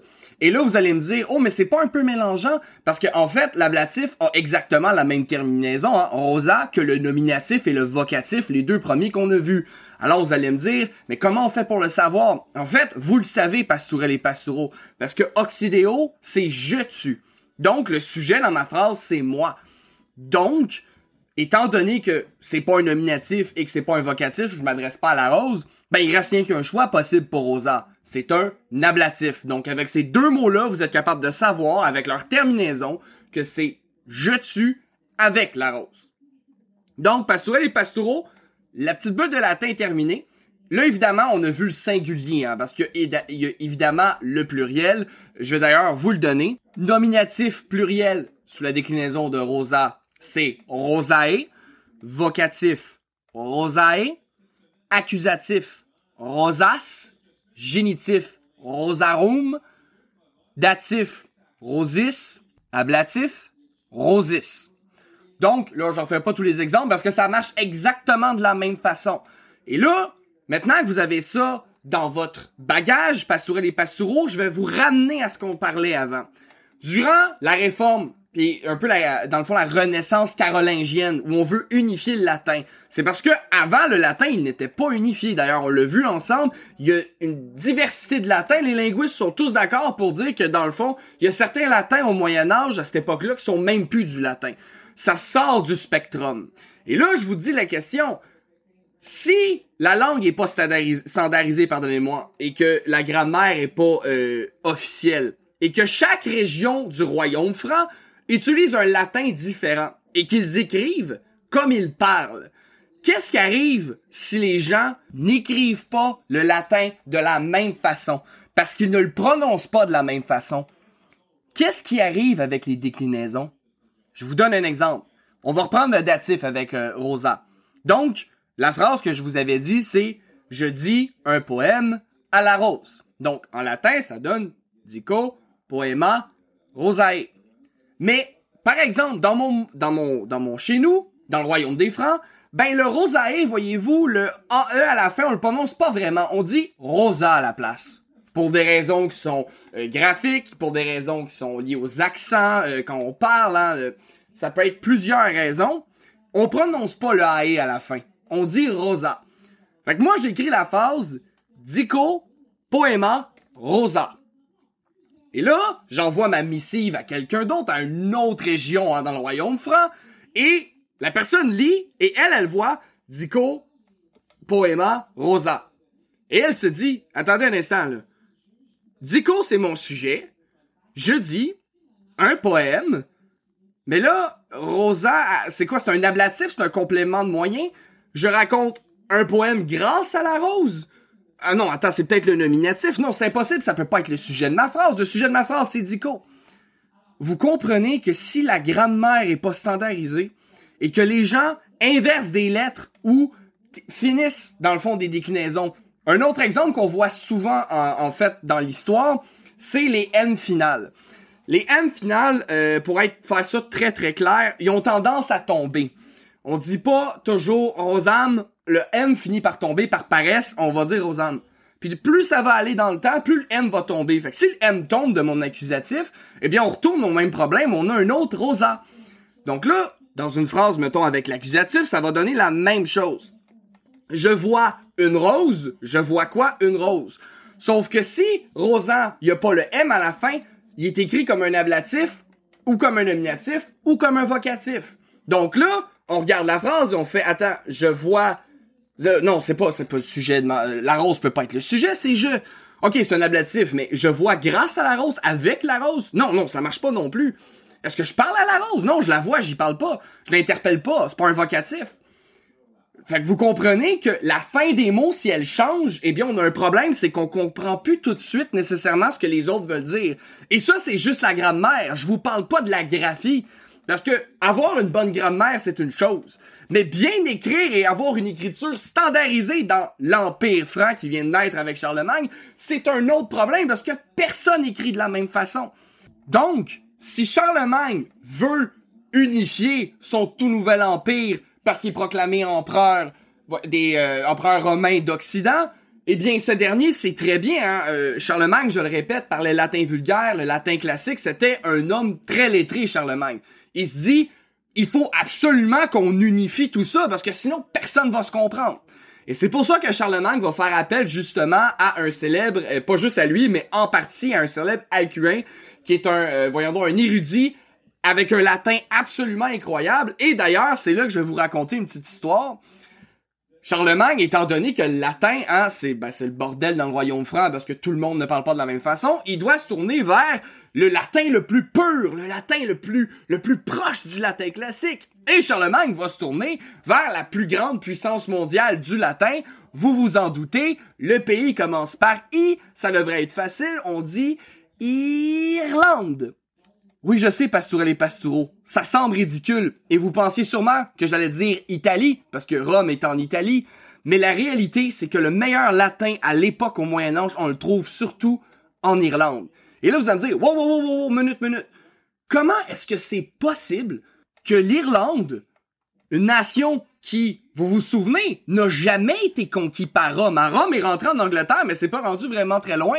L'Irlande n'a jamais été conquis par les Romains. Alors comment un peuple qui a jamais été conquis par les Romains peut avoir un meilleur latin qu'une population qui a parlé le latin pendant de nombreuses années? Et avec cette dernière phrase, je vous ai donné la réponse. Personne parlait de latin vulgaire en Irlande. Le seul latin auquel ils pouvaient se référer, c'est le latin qui était écrit dans les ouvrages classiques. Le latin que les Irlandais parlaient était le latin que la, la, noblesse romaine écrivait. Donc le latin classique, la forme du latin la plus pure. Il n'y a jamais eu de latin vulgaire pour influencer le latin. Il n'y a jamais eu d'accent dans le latin parce que le latin officiellement n'était pas parlé en Irlande. C'était une langue écrite, langue de l'Église. Hein. Les Irlandais vont justement vouloir rapprocher. Euh, là, en passant, je dis les Irlandais pour faire simple. il y a plusieurs peuples en Irlande. C'est pas, c'est juste pour que ça soit un, tout rapide. Là. Mais en Irlande, justement, on associe le latin à la langue de l'Église, à la langue du Seigneur les Germains l'associaient au pouvoir, eh bien, en Irlande, on l'associe beaucoup avec la religion. Il y a une nature sacrée. Donc, on essaye constamment de se rapprocher de la forme du latin la plus pure possible. Et ça, on prend les ouvrages classiques. Et c'est pour cette raison, pour le fait que le latin a jamais été officiellement parlé en Irlande, que les Irlandais avaient un latin qui était en fait uniquement basé sur le modèle classique et avaient un latin qui était beaucoup plus proche du latin classique qu'on pouvait en voir par exemple dans le royaume franc, euh, qu'on pouvait le voir euh, chez les Lombards, qu'on pouvait le voir à Rome, etc. Donc, Charlemagne, intelligemment, se rend compte de l'importance d'unifier la langue. Et c'est pour ça, entre autres, qu'il va mettre une graphie standard à la minuscule carolingienne qu'on a parlé, parce qu'elle est extrêmement facile à lire. Donc, justement, ça évite les fautes, on s'assure que tout le monde se comprend, et par la suite, ben, on fait des tentatives d'unifier le latin. Entre autres, euh, pour faire une histoire extrêmement longue, très courte, il y a plusieurs méthodes qui vont être mises en marche, mais entre autres, on va forcer les gens, dans le fond, à étudier le latin davantage, mais surtout à prononcer toutes les lettres. On veut justement éviter que lorsqu'on parle le latin, on omette les terminaisons qui sont si cruciales en latin parce qu'elles donnent le rôle du mot dans la phrase. Donc on va forcer les gens à finir leur phrase au complet, à prononcer chaque lettre. Cependant, sachez-le, comme vous allez le voir, même si c'est une excellente initiative, qu'on parle vraiment d'une renaissance, d'une tentative, et bien évidemment, bien le latin va quand même avoir des mutations, on peut pas empêcher quelque chose sur une si grande envergure en si peu de temps, mais reste-t-il qu'il va avoir une réforme du latin sous Charlemagne? Maintenant, continuons. Là, on a parlé de la langue, on a parlé de l'administration, mais qu'est-ce que ça prend en plus à Charlemagne pour que son empire tienne au complet? Eh bien, ça prend un pouvoir, et un pouvoir qui est affirmé par l'armée. Charlemagne va investir dans son armée. En fait, Charlemagne, pour être très honnête avec vous, il y a énormément de choses à dire sur Charlemagne et sur la Renaissance carolingienne. Il faut que je coupe les coins ronds parce que la vidéo va déjà sur 1 minute 17 et je dois un jour arriver à la fin. Mais sachez-le, l'importance, en fait, j'ai des sources qui mentionnent des micro-détails. On a beaucoup de documents quand même sur euh, le royaume de Charlemagne parce qu'il y avait une bonne administration, mais le type de casse utilisé, combien ça coûtait à peu près. Et aussi, Charlemagne a investi énormément dans la cavalerie, surtout dans la cavalerie lourde et également sur une cavalerie légère. Sauf que c'est important de le mentionner. Là, je vais dire au contraire du temps romain, hein, de l'époque de l'Empire romain, et je vais me retenir parce que j'ai entendu dire, et c'est un oui dire, c'est pas un fait, mais que l'Empire romain, une de ses grandes forces, c'est qu'elle fournissait un minimum d'équipement à ses légionnaires. Cependant, au Moyen Âge, c'est pas du tout comme ça que ça marche. L'armée de Charlemagne, la raison pourquoi c'est majoritairement constitué de nobles, c'est que tu dois payer ton armée, euh, ton armée, ton armure, tes armes, tu dois t'équiper toi-même et ça coûte extrêmement cher. Donc, l'armée de Charlemagne, c'est des, des individus, surtout d'origine noblesse, hein, qui ont des moyens, qui s'achètent leur propre équipement, leur cheval, leur armure, leur épée, leur lance, etc.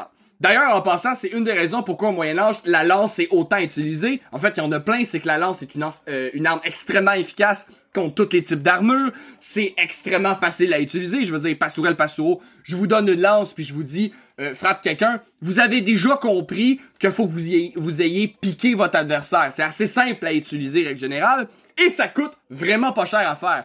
Parce que le métal coûte cher, et ben le métal sur une lance, il y a juste la pointe dans le fond. Mais bon, là je suis en train de partir sur une tangente qui me passionne beaucoup trop. On va de toute façon y revenir en masse sur Charlemagne, sur Alcuin, sur la Renaissance carolingienne en détail. Là, je veux juste faire un, survol, mais bon, Charlemagne investit dans son armée, il veut une armée puissante, une armée qui impose. Hein. Ça, ça revient aussi un peu dans la logistique hein, des derniers empereurs romains, hein, d'investir dans une armée. À la fin, on se souvient, l'empereur romain était élu par l'armée. Donc, on veut avoir une armée, c'est symbolique, c'est symbole de pouvoir, hein, c'est symbolique pour ça. Et également, bien évidemment, Charlemagne doit se défendre, doit défendre cet empire-là. Et pour ce faire, bien évidemment, ça, fait tout le sens du monde, ça prend une armée. De plus, il doit pas, en fait, il doit non seulement défendre son empire, mais il doit défendre également Rome. Rome se place, en fait, met euh, place Charlemagne comme empereur romain d'Occident, et en échange, ben Charlemagne faut qu'il protège Rome. Donc, pour toutes ces raisons, il a besoin d'une armée puissante. Maintenant, parlons d'un autre aspect du Moyen Âge qui est en fait, j'aime le dire, absolument magnifique, dynamique, euh, multiculturel et diverse, mais qui devrait absolument pas l'être, la loi. Au Moyen Âge, la loi, je vais vous dire bien franchement, c'est extrêmement intéressant, mais c'est un gros bordel. Parce que, au Moyen Âge, il y a plus qu'une loi qui vit en même temps. En fait, pour faire ça extrêmement court, et d'ailleurs, je vais faire une parenthèse rapide, Marc Carrier à l'Université de Montréal donne un cours sur la loi au Moyen Âge. Euh, je pense que c'est au semestre prochain, sinon ça va être en hiver. Pour ceux qui sont intéressés, c'est absolument fascinant comme cours, je l'ai adoré. Mais pour faire ça extrêmement court, au Moyen Âge, tu peux choisir de quelle loi tu te fais juger. Est-ce que c'est la loi euh, là, quand va renaître la loi romaine ou la loi que toi t'as été élevé dans ton coin de pays, donc la loi, mettons, germanique, il y a la loi de tradition, il y va arriver aussi, pardonnez-moi, la loi de l'Église. Hein? Donc tu peux être jugé selon tes droits selon l'Église, les droits selon ton roi, les droits selon ta tradition. Et littéralement, un cerf au Moyen Âge peut choisir la loi qui l'avantage le mieux dans la situation dans laquelle il se retrouve. Donc si tu es germain, et que tu te retrouves dans une situation qui est, je sais pas, un litige, et que le droit romain te protège pas vraiment, que le droit chrétien te protège pas beaucoup, mais que le droit germain te protège bien, bah tu dis, ah, je vais être jugé selon mon droit germain. Inversement, le droit germain ne protège pas du tout, mais le droit chrétien te protège, alors, la même personne qui vient du même coin peut dire, non, non, moi je veux pas être jugé sous le droit romain ou germain, je veux être jugé sous le droit chrétien.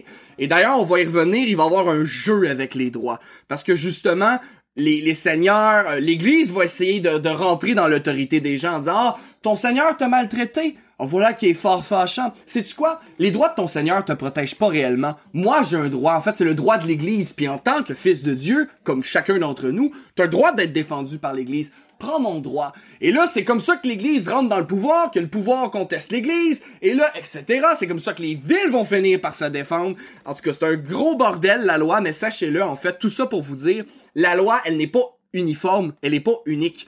Tout le monde, en fait, il y a plusieurs droits qui subsistent en même temps, et les gens peuvent choisir la loi qui l'avantage le plus à un moment d'un litige. Donc, Charlemagne n'arrivera pas à unifier la loi. Il est germain. Ça fait du sens. C'est comme ça que la loi marche chez lui. Hein. Tu as droit à ton droit de chez toi. Je vous le rappelle encore une fois, Charlemagne est empereur romain d'Occident, roi des Francs et roi des Lombards. Il n'abandonnera jamais ses anciens titres comme un Germain l'aurait fait. Donc, la loi va être morcelée et Charlemagne n'arrivera pas à unifier la loi dans son empire. Maintenant, rassurez-vous, pastourel et pastoraux, maintenant on parle du dernier aspect, c'est les finances. Parce qu'un empire pastourel et pastoraux, vous le savez, ça coûte cher. Eh bien, sachez-le, euh, le système fiscal euh, qui va être basé sur le système fiscal romain, en fait, sous Charlemagne, ne sera pas aussi efficace que sous les Romains.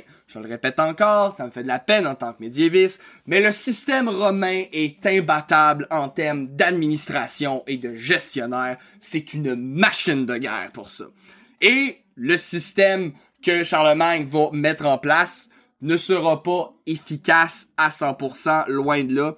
En fait, le système romain est tellement pas efficace que la majorité de ses revenus repose sur les amendes judiciaires, donc justement euh, les, pénalités euh, sur des amendes, et des, euh, systèmes de, taxes, pardonnez-moi, qui s'appellent les tons-lieux et les péages. Donc, c'est quoi ces bébites-là? Ben, en fait, le péage, c'est super simple.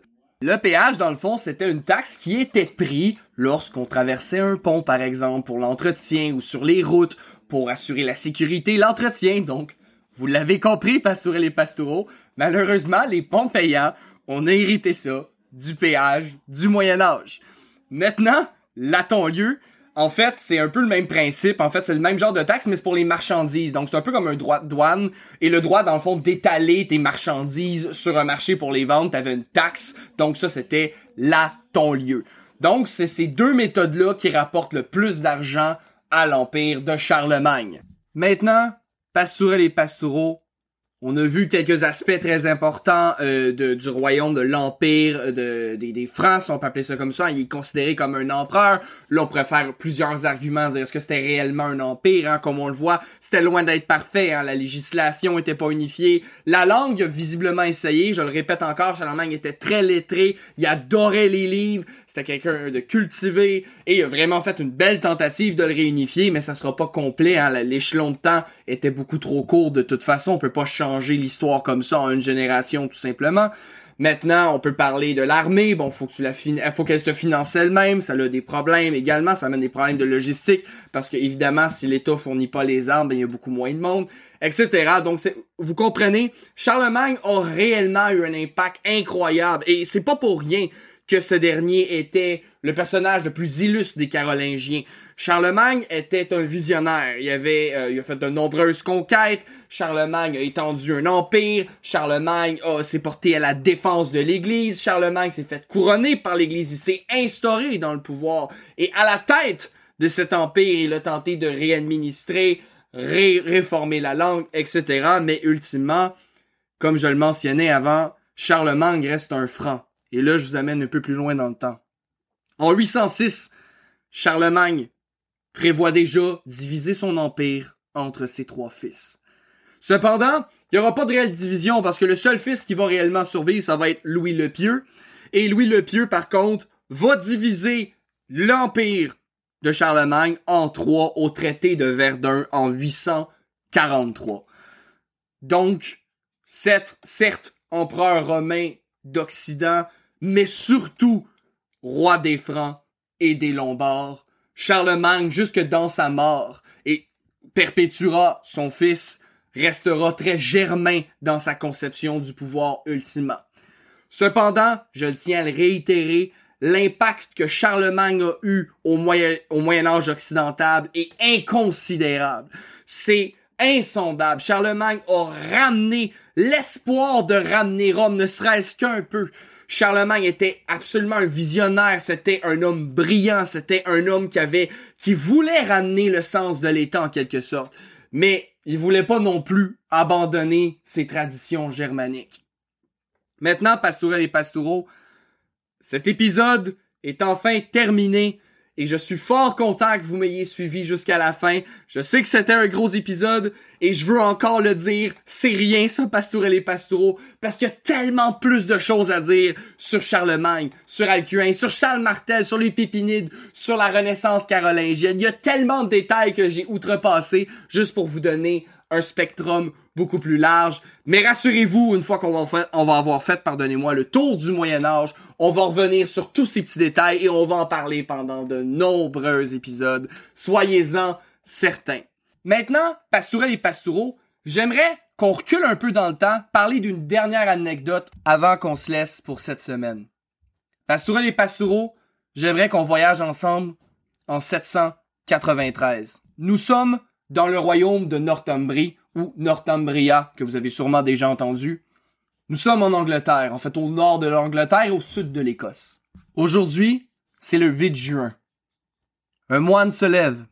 Ce dernier commence sa journée très tôt le matin. Se lève comme à l'habitude, se prépare pour les nombreuses tâches qu'incombe un moine. Et soudainement, des cris se font entendre au loin. Et sans crier gare, des hommes pénètrent dans le monastère, massacrent l'ensemble des prêtres. Ces bandits se servent littéralement dans le monastère, prennent tout ce qui a de la valeur à leurs yeux, l'or, l'argent, ils dévalisent l'autel de Dieu. Le moine est enchaîné avec quelques-uns que ces barbares ont eu la, peut-on dire, décence d'épargner. Mais en réalité, il sait très bien son sort. Il sera esclave. Il est tiré de force avec le reste de ses confrères devant la plage. Certains sont noyés, semblerait-il, pour le pur plaisir dans la mer. Le moine lève les yeux et un bateau massif se tient devant lui et la tête d'un serpent à sa proue. Pastourelles et pastoureaux, je vous invite au prochain épisode où nous allons aborder les expéditions vikings. Sur ce, j'espère que cet épisode vous a plu, pastourelles et pastoureaux. Prenez soin de vous et surtout, je vous dis à la semaine prochaine. Merci encore de votre écoute cette semaine. Pour faire juste crédit, la musique que vous entendez présentement et au début de l'épisode vient de Julius H de Pixabay.